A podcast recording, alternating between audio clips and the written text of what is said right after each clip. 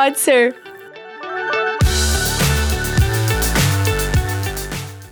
Tem uma frase que eu gosto muito que fala que eu espero que quando a morte te encontrar, ela te encontre vivo.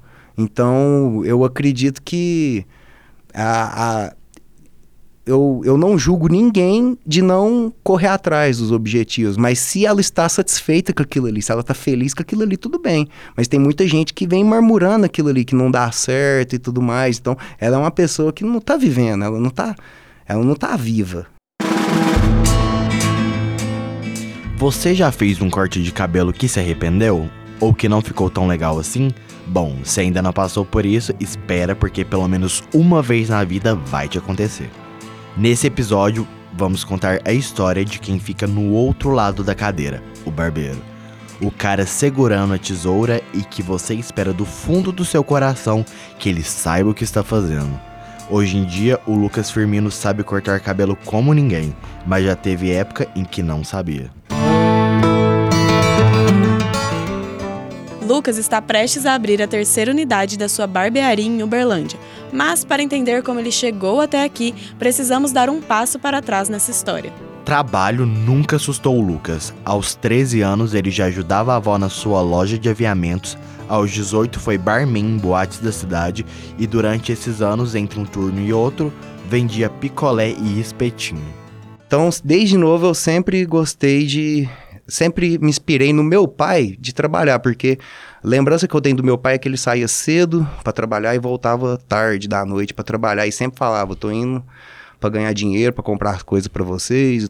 Seu último emprego antes de se jogar de cabeça em ser barbeiro foi em um posto de combustível. Depois de um período, ele mudou de cargo e recebeu um dinheirinho extra. Tinha marcado uma viagem com alguns colegas para aproveitar a grana, mas um convite de um amigo de seu pai fez ele mudar de ideia. Aí ele pegou e falou, cara, gasta esse dinheiro com essa viagem, não. É, faz um curso de cabeleireiro e vem trabalhar comigo. Perguntei, dá muito dinheiro isso? Ele pegou e falou, cara, dá, eu corto 30, 40 cabelos e era... Acho que o corte era 10 reais, alguma coisa assim. Eu falei, nossa, cara, o cara tá tirando um salário mínimo por dia, porque nessa época o salário mínimo era uns 450, 400, 450. Ele fez o curso e começou a trabalhar com um amigo do pai.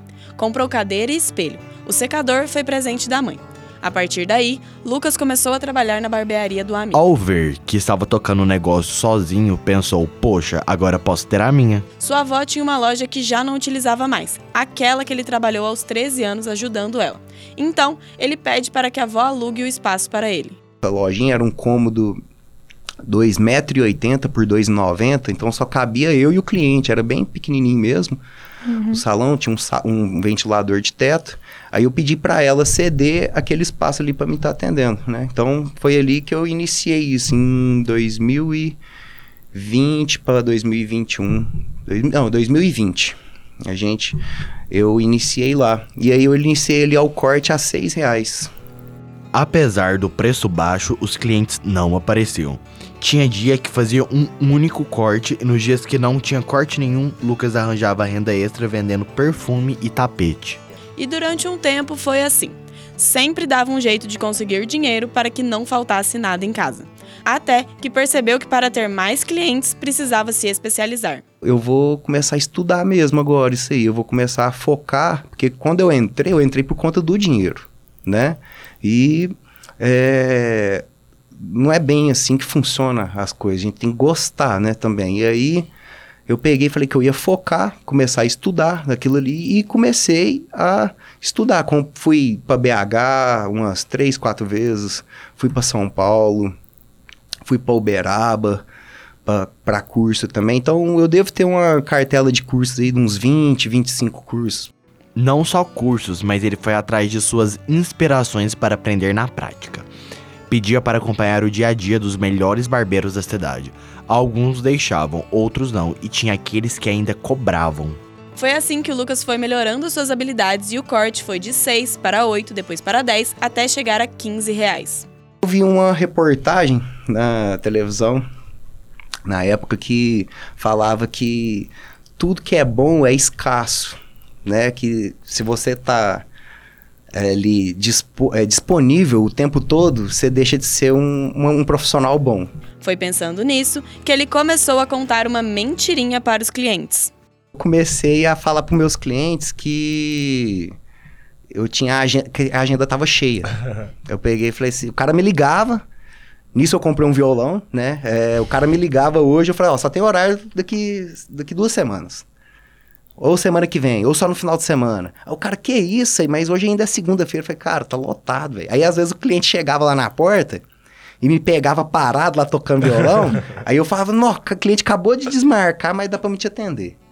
E por mais incrível que pareça, essa estratégia deu certo. Sua cartela de clientes foi crescendo e de quebra aprendeu a tocar algumas músicas no violão. Chegou um momento que de fato era necessário esperar três meses para um corte de cabelo com ele. E o que começou custando 6 reais, agora já estava na casa dos 30, sendo um dos cortes mais caros da região. Conforme o preço do corte subia, os sonhos aumentavam. Agora seu próximo passo era alugar um espaço maior e colocar mais gente atendendo. O meu foco sempre foi esse, né, de montar essa barbearia, né? E os, era um sonho que estava desenhado no papel e eu falava para todo mundo. Foi nessa que Lucas conseguiu um sócio. No total, eles investiram 450 mil na nova barbearia, compraram materiais de qualidade e contrataram os melhores barbeiros da cidade. E caso não desse certo, Lucas teria que devolver o dinheiro emprestado mais juros e correção. Mas, apesar da habilidade para os cortes, Lucas não sabia nada sobre como gerir o negócio, e no final do mês a barbearia terminava sempre no vermelho. Um mês virou seis meses e a sociedade não vingou. O sócio veio cobrar sua parte e o investimento inicial. Fechou em uma dívida de 900 mil reais e a possibilidade de ter que vender a barbearia. Para muitos, esse seria o fim de um sonho. Mas, para Lucas, não foi.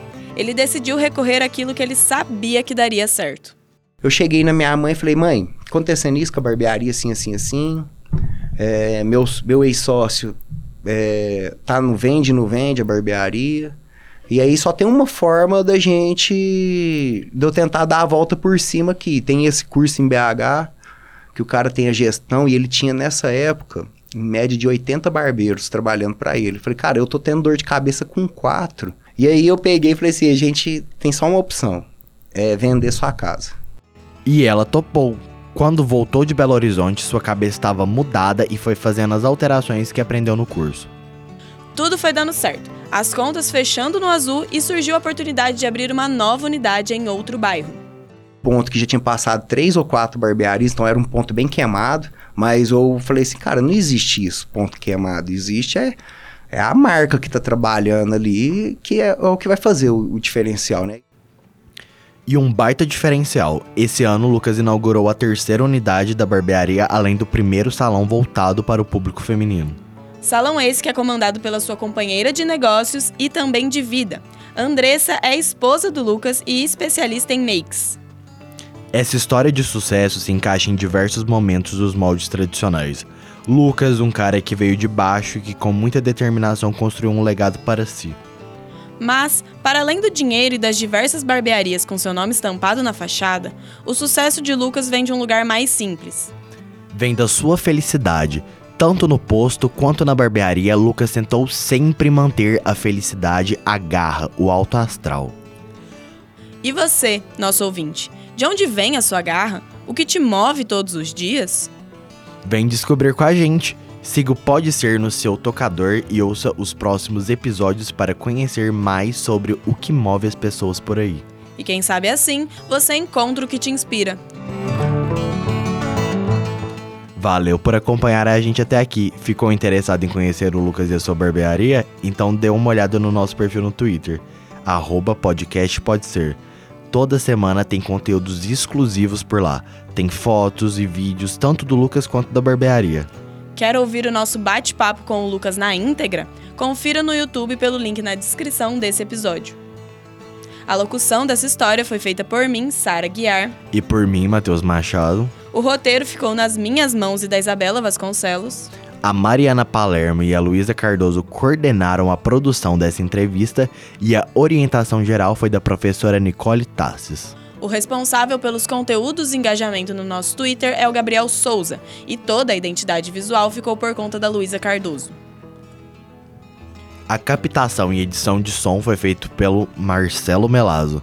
A gente fica por aqui até segunda-feira que vem com mais uma história de sucesso.